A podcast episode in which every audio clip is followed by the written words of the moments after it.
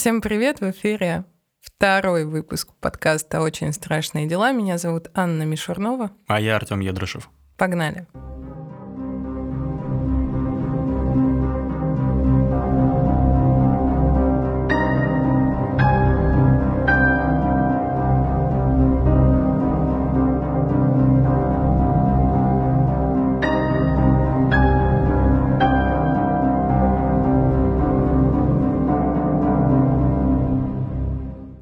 Как дела, Артем? Да ничего, пойдет. Вот подкаст с тобой записываю, сижу.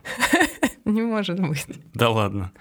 Я на самом деле проанализировала то, что мы с тобой уже сделали, столкнулась с многими вопросами в процессе монтажа выпусков и задумалась вот над каким вопросом. Юмор – Допустим ли юмор в таких темах? Понятно, что мы с тобой предыдущие выпуски записывали по два часа, и большую часть мы, конечно, смеялись. Ну, понятно, не над телами убитых, не над ситуациями, но черный юморок у нас присутствовал. Как думаешь, допустим ли юмор в таких вот подкастах? Я думаю, что важно отличать юмор, здоровый юмор от глумления. И, наверное, в своих подкастах мы пытаемся донести больше, наверное, какую-то даже не точку зрения на определенную проблему или на определенные явления или на определенные события, потому что мы по сути, транслируем какие-то дела, которые были в прошлом. Мы рассказываем о том, как они расследовались, э, как вышли на тех или иных преступников, даем краткую криминологическую характеристику этим преступников. И просто давать сухо, скупую информацию, это будет слишком ну, не наш формат, наверное. Поэтому э, как настоящие профессионалы своего дела, да, как юристы, как э, ну, бывшие сотрудники, да, мы можем немножко внести свою фишку. А я не знаю ни одного сотрудника правоохранительных органов, который не шутит на эти темы.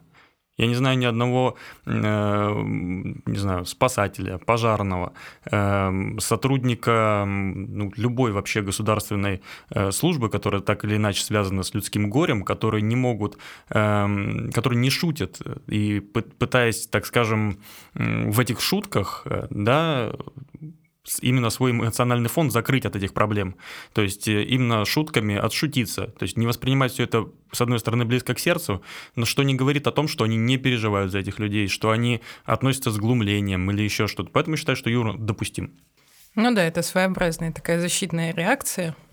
Но понятно, что оно не направлено на само горе, ни на жертв, ни на родственников этих жертв. Это больше, наверное, про людей, которые в этой теме находятся. Поэтому, если вдруг мы кого-то оскорбим или обидим, не принимайте близко к сердцу.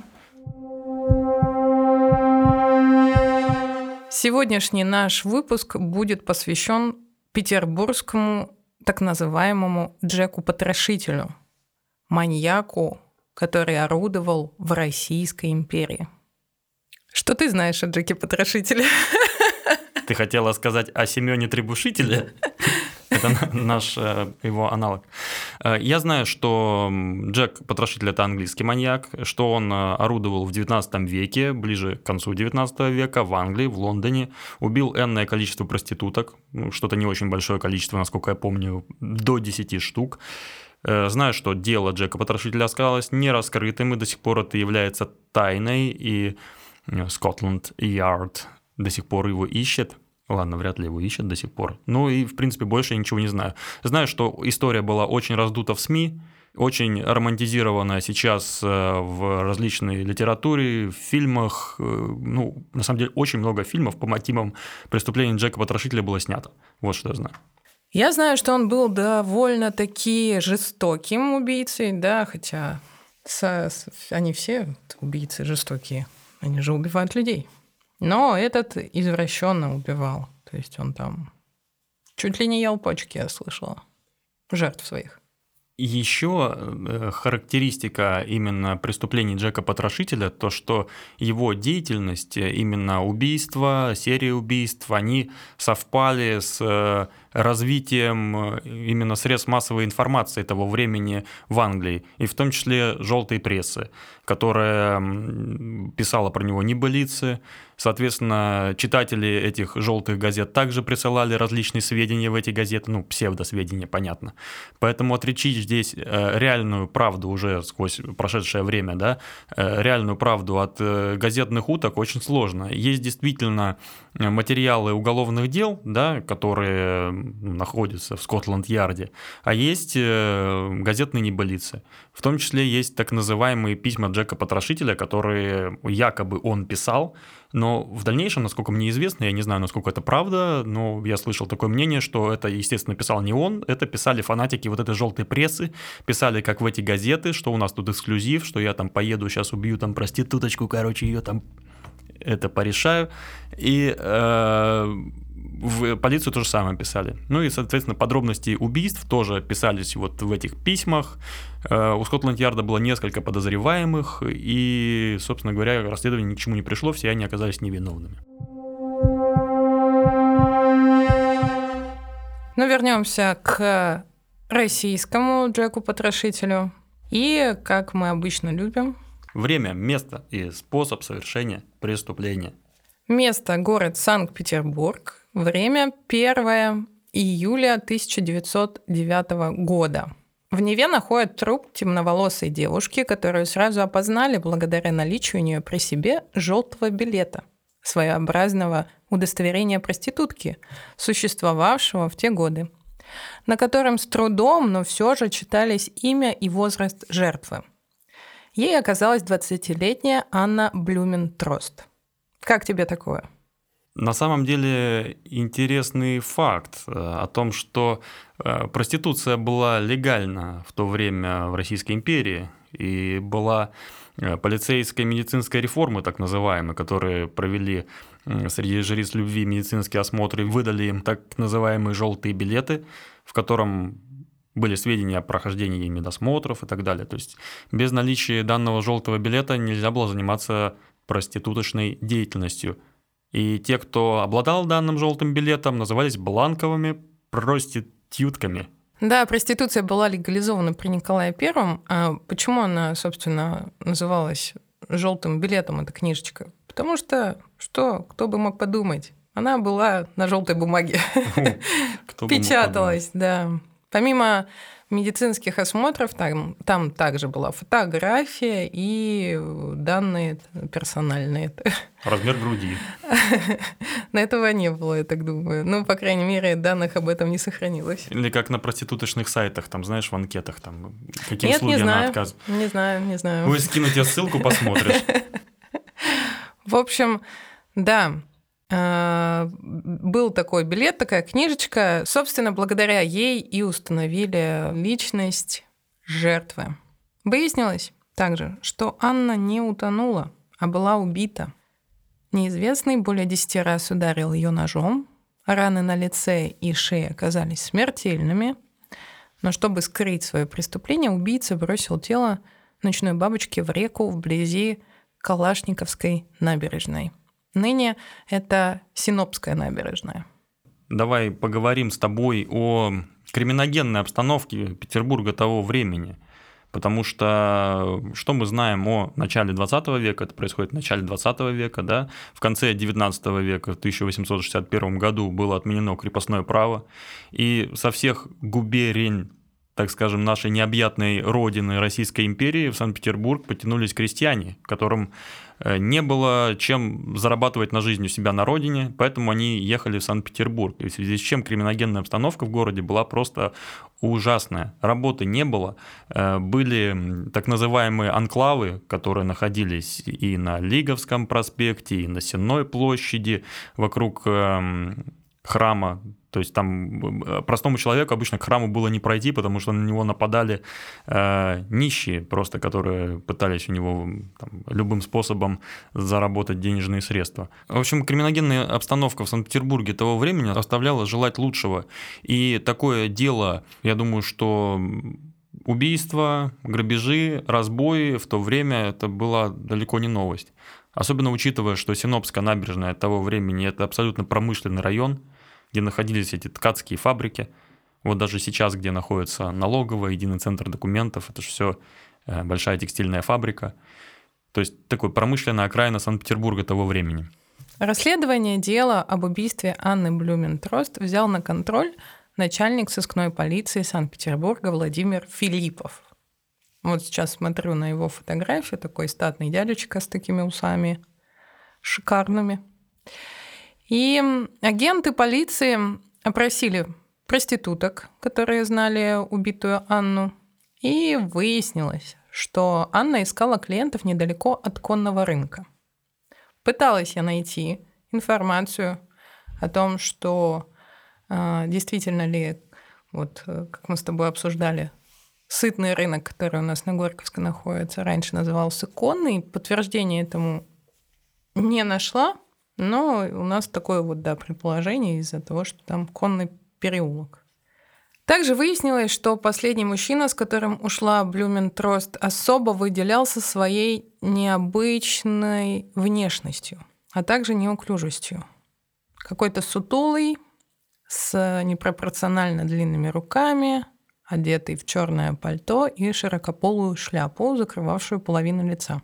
Также по свидетельствам коллег Анны, мужчина носил бороду, брил усы и напоминал огромную обезьяну.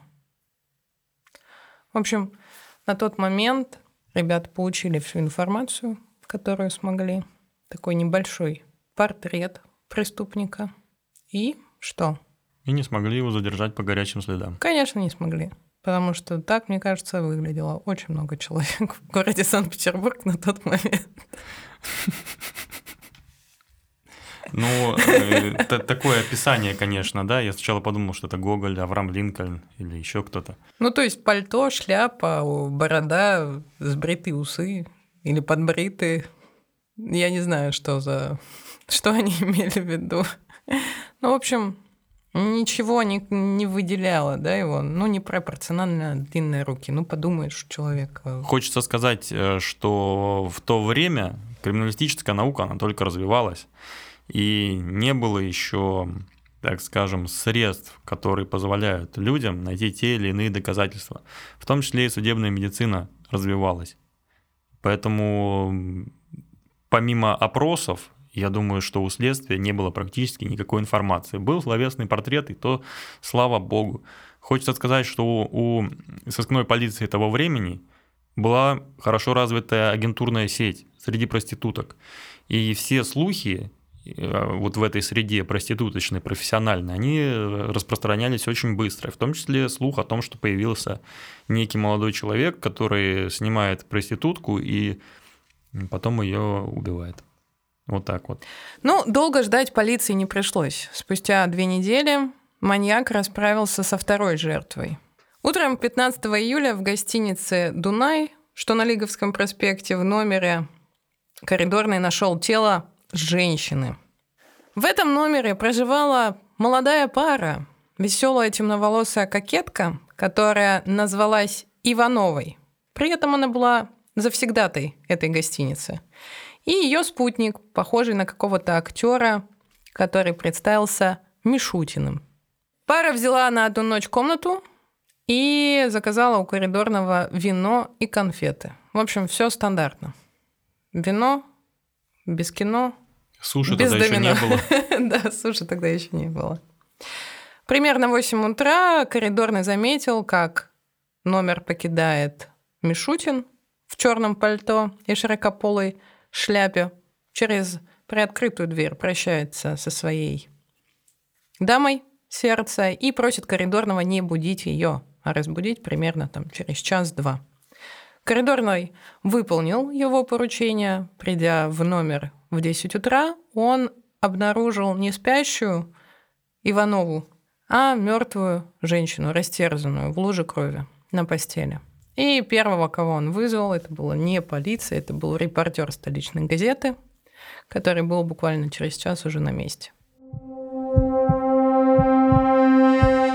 В связи с тем, что новость просочилась в СМИ, по городу пошли слухи о жестоком маньяке, который расправляется с э, жрицами любви.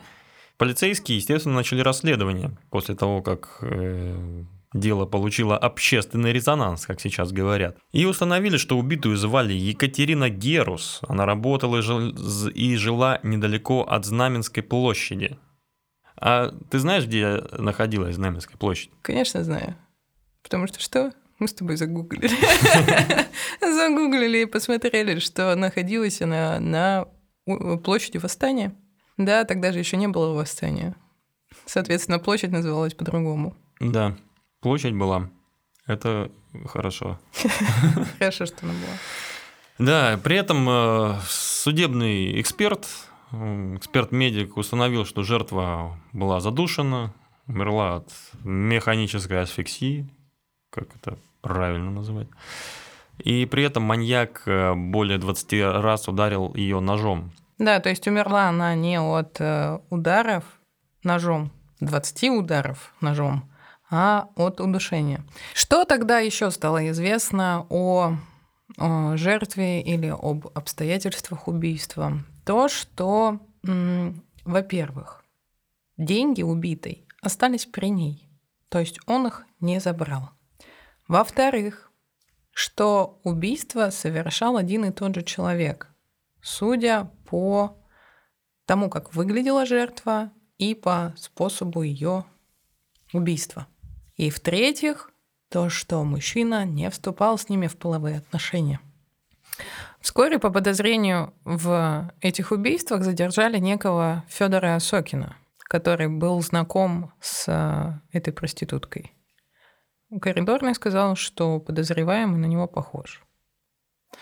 Но спустя 10 дней, 24 июля, было совершено третье преступление. И у нас третья жертва – на этот раз ей стала не проститутка, а молодая горничная Зинаида Левина, которая возвращалась с рынка с покупками. Неизвестный пырнул ее ножом в плечо и живот с криком «Смерть красавицам!» недалеко от Николаевского вокзала. Николаевский вокзал сейчас это Московский вокзал. В тот момент э, случайные прохожие спугнули мужчину, и он убежал в соседние дворы, оставив на месте преступления раненую жертву и нож. Как позже показала экспертиза, именно этим ножом с рукоятью, обмотанной парусиной, были убиты предыдущие жертвы. На тот момент была уже экспертиза.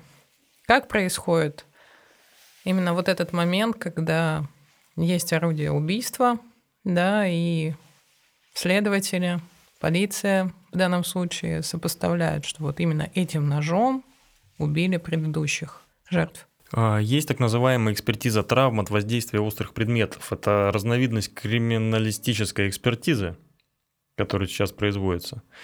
И производится сейчас она путем сопоставления раневых отверстий, то есть участков лоскутов кожи, которые до этого были вырезаны с трупа, с самим предметом, ножом. И ставится вопрос перед экспертом, могли ли данные ранения быть нанесены ножом, который был представлен на эту экспертизу.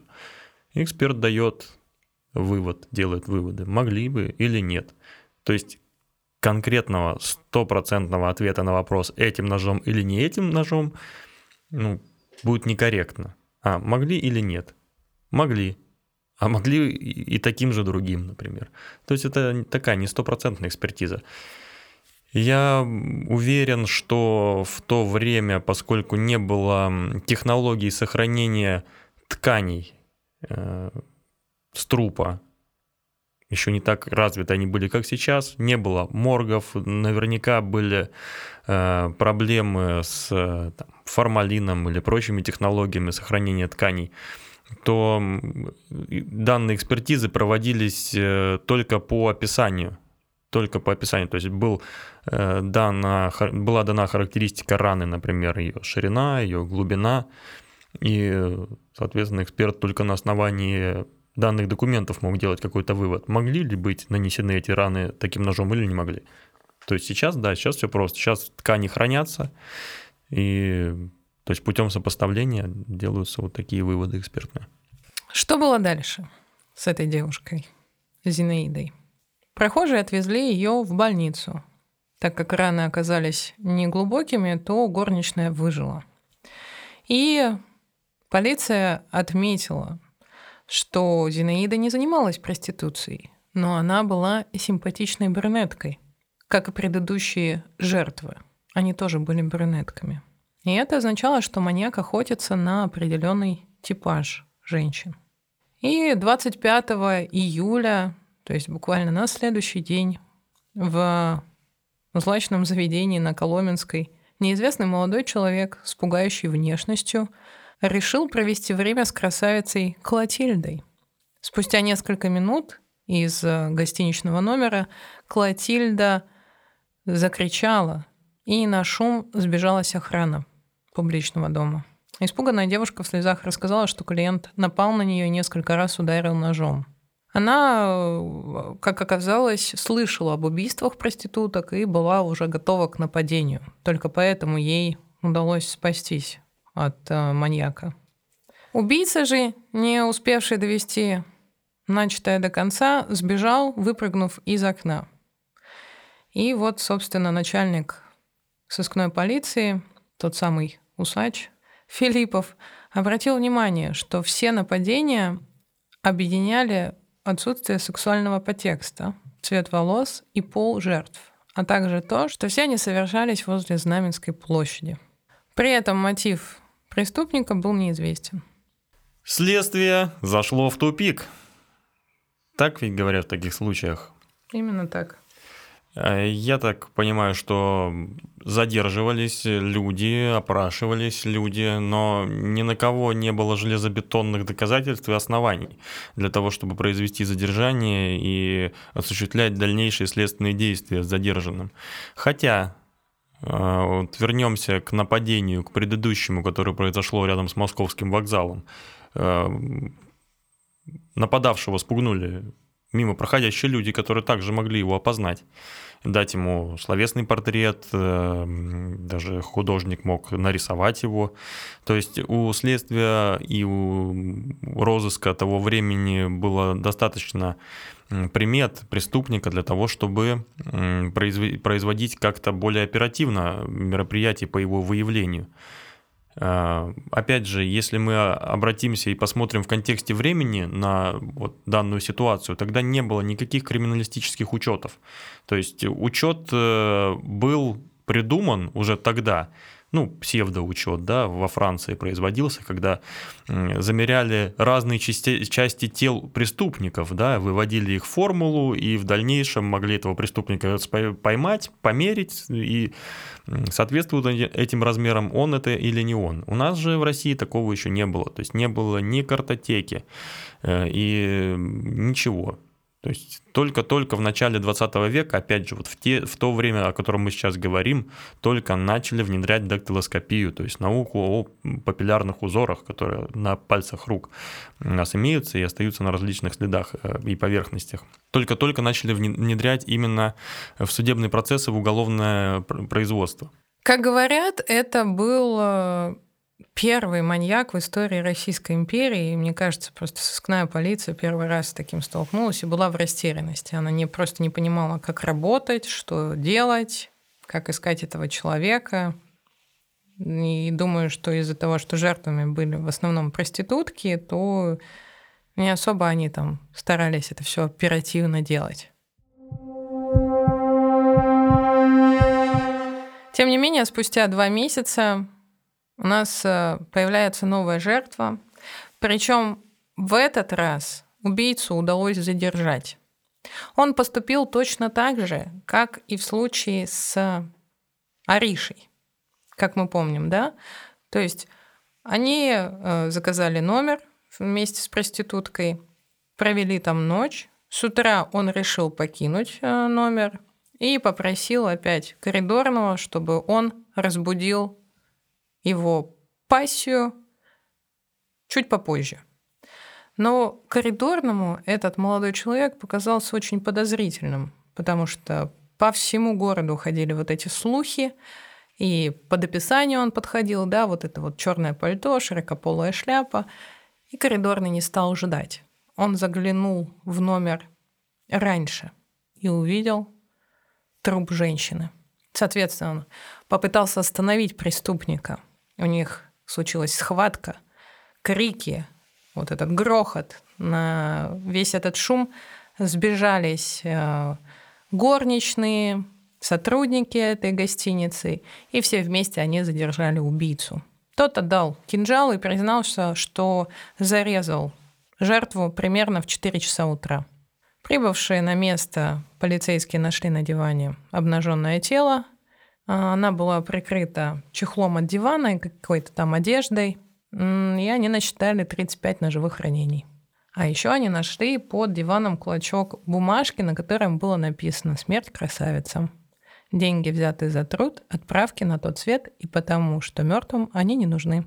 В общем, как оказалось, убийца этой женщины и Екатерины Герус в гостинице «Дунай» оказался Вадим Кровяник. Так он написал в этой записке. Но на самом-то деле это был не Вадим, как выяснилось потом. Что он представлялся вымышленным именем. Да, он представлялся вымышленным именем.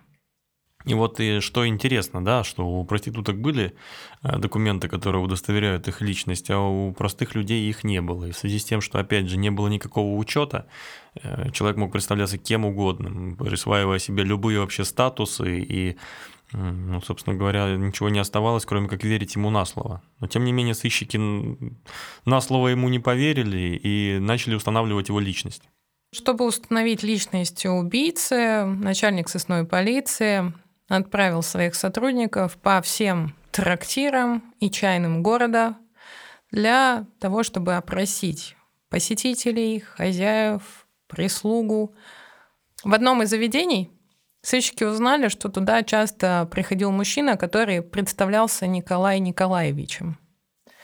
Он часто вел себя агрессивно, рассказывал собутыльникам, что ненавидит женщин, комментировал все эти вот эти преступления, которые совершались таким образом, что там полиция не права в своих выводах, что на самом деле было все по-другому.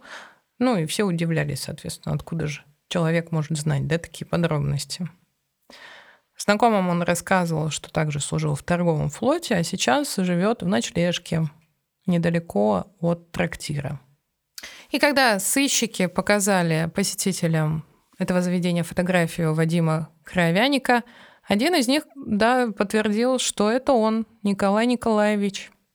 Также в разговоре удалось выяснить адрес квартиры, где подозреваемый снимал комнату, и в хозяева этой квартиры, а также дворники, они также подтвердили, что на фотографии находится вот этот тот самый Николай Николаевич. Также назвали его фамилию. Радкевич. Оказался этот человек не каким-нибудь там нищим крестьянином, который приехал из Тверской губернии, а дворянин. Давай несколько слов о семье. Достаточно видная семья из города Владимир, сам эм, Николай родился в 1888 году.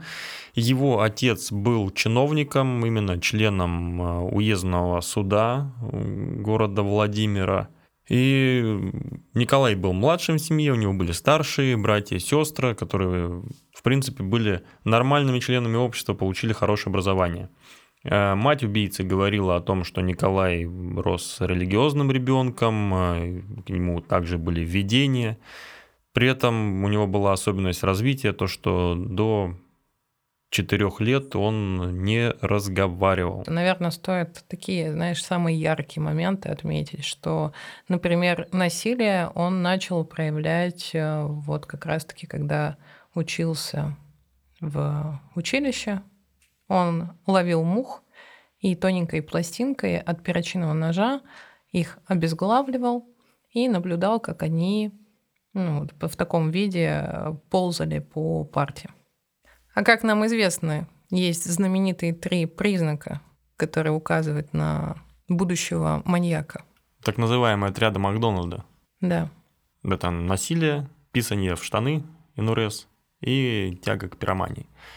Но что касаемо насилия над животными, да, оно следует расценивать э, как эм, желание контролировать и желание эм, так скажем, брать э, жизнь другого существа, в данном случае мухи, да, в свои руки. Захочешь, захочу я, ты будешь жить, захочу, ты не будешь жить.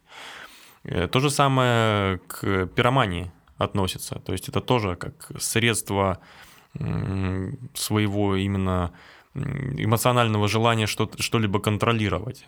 То есть э, контр... Э, сам по себе огонь, да, как контролируемое разрушение.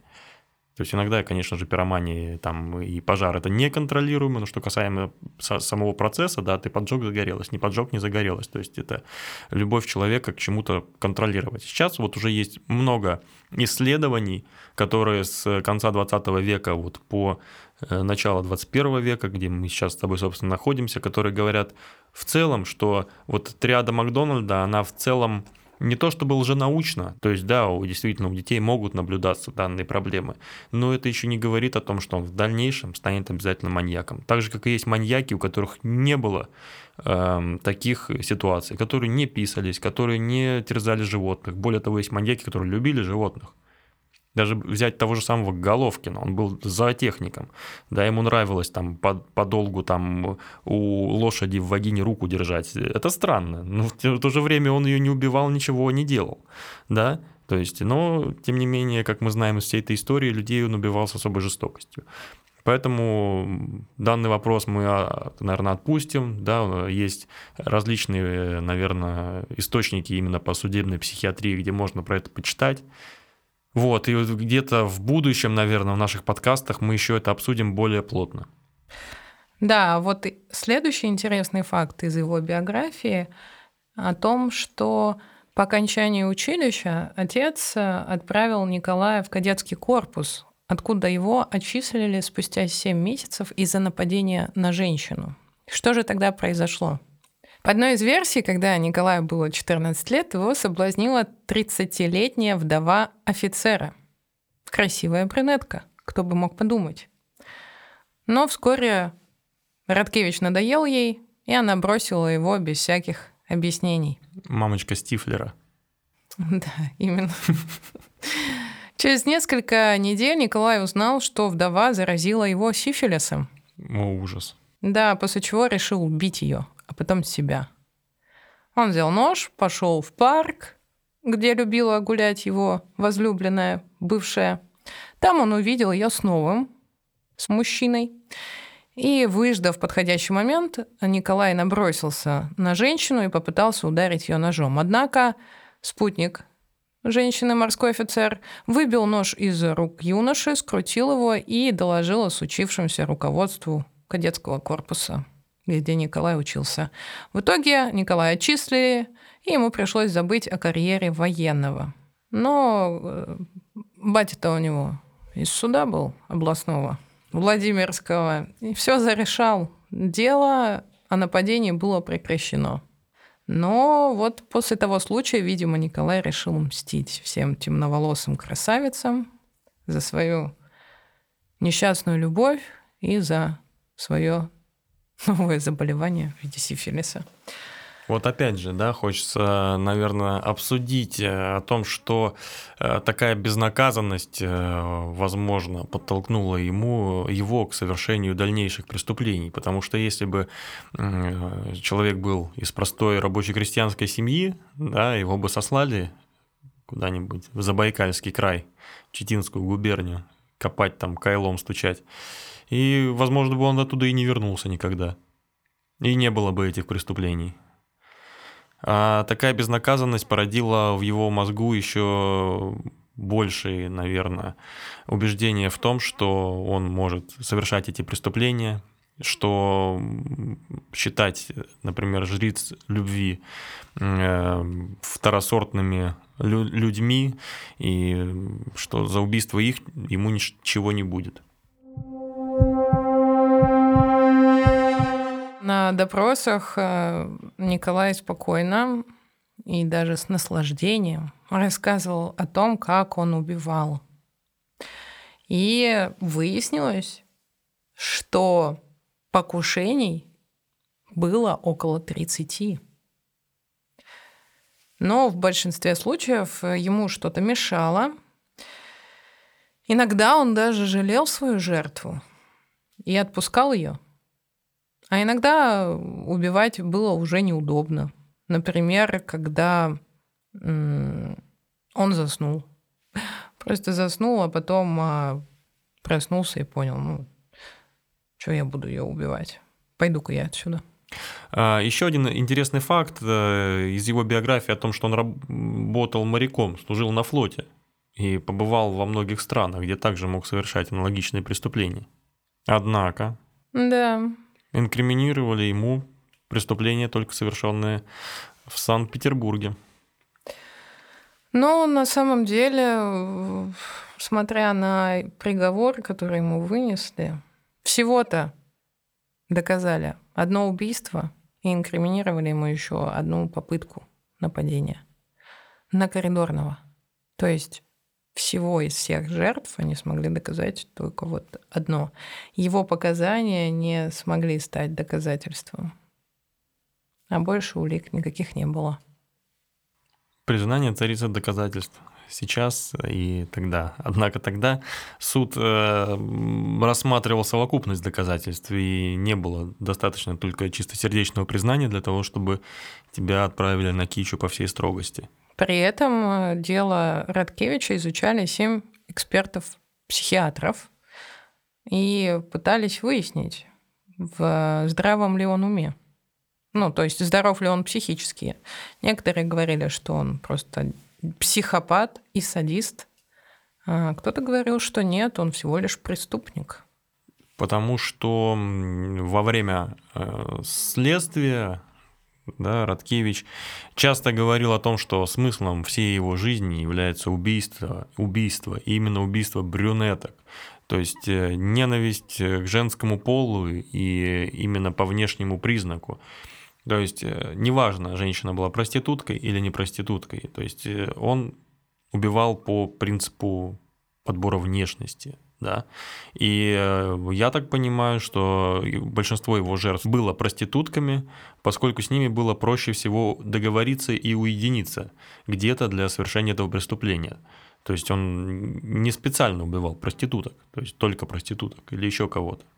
Ну, по итогу присяжные признали Николая Радкевича виновным в убийстве Марии Будочниковой, это последняя жертва, и не согласились с тем, что осужденный безумен. Остальные убийства и покушения сыщикам не удалось доказать из-за недостатка прямых улик. Приговорили его к восьми годам каторжных работ. Обычно за такие преступления тогда давали 12 лет – но по ходатайству прокурора срок был понижен на треть, так как на момент убийства Николай не достиг полного совершеннолетия – 21 года. Что стало дальше с Николаем? О дальнейшей судьбе Николая мы знаем лишь одно, что в 1916 году его же сокамерники его завалили на э, этапе. Так и не вернулся он назад ни в Санкт-Петербург, ни к родителям во Владимир. Хочется поговорить о том, что это время уникальное, это время становления уголовного розыска и становления криминалистики, и что во многом благодаря, наверное, расследованию данного преступления у полиции Санкт-Петербурга, Петрограда Ленинграда появилось достаточно э, опыта для того, чтобы расследовать аналогичные преступления. Но, как мы знаем из истории криминального Петербурга, такие преступления еще со времен Ивана Путилина расследовались только агентурным способом. И по сути, да, если бы его не застали на месте преступления, где его поймали после убийства последней жертвы, за которую он и понес наказание, а, он бы остался безнаказанным, как и его английский коллега Джек Потрошитель и до сих пор бы у нас ходили легенды, а кто же все-таки был убийцей? То есть э, только благодаря тому, что его застали с поличным, благодаря тому, что свидетели ткнули в него пальцем, благодаря тому, что он сам сознался, и его удалось привлечь к ответственности. То есть э, такие преступления, совершенные в условиях неочевидности, в то время, я думаю, что раскрываемость их была очень низкая. Да, кстати, за помощь в поимке тогда Николая коридорный Яков Казенов получил личную благодарность от градоначальника и 25 рублей.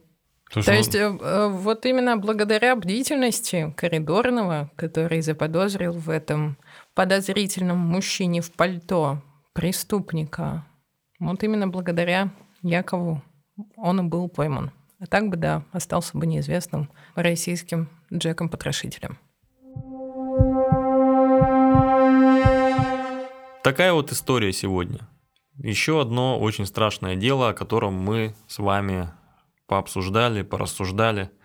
И опять же хотелось напомнить о том, что мы не претендуем на историческую достоверность. Истину в последней инстанции – это наше оценочное суждение и личное мнение. Спасибо вам за внимание, спасибо, что нас слушали. Подписывайтесь, комментируйте, ставьте лайки, рассказывайте о нас бабушкам, дедушкам, своим друзьям И врагам и врагам, да. всех обняли. Берегите себя. Встретимся с вами в следующих выпусках. Меня зовут Анна Мишернова, А я Артем Едрышев. и это был подкаст «Очень страшные дела».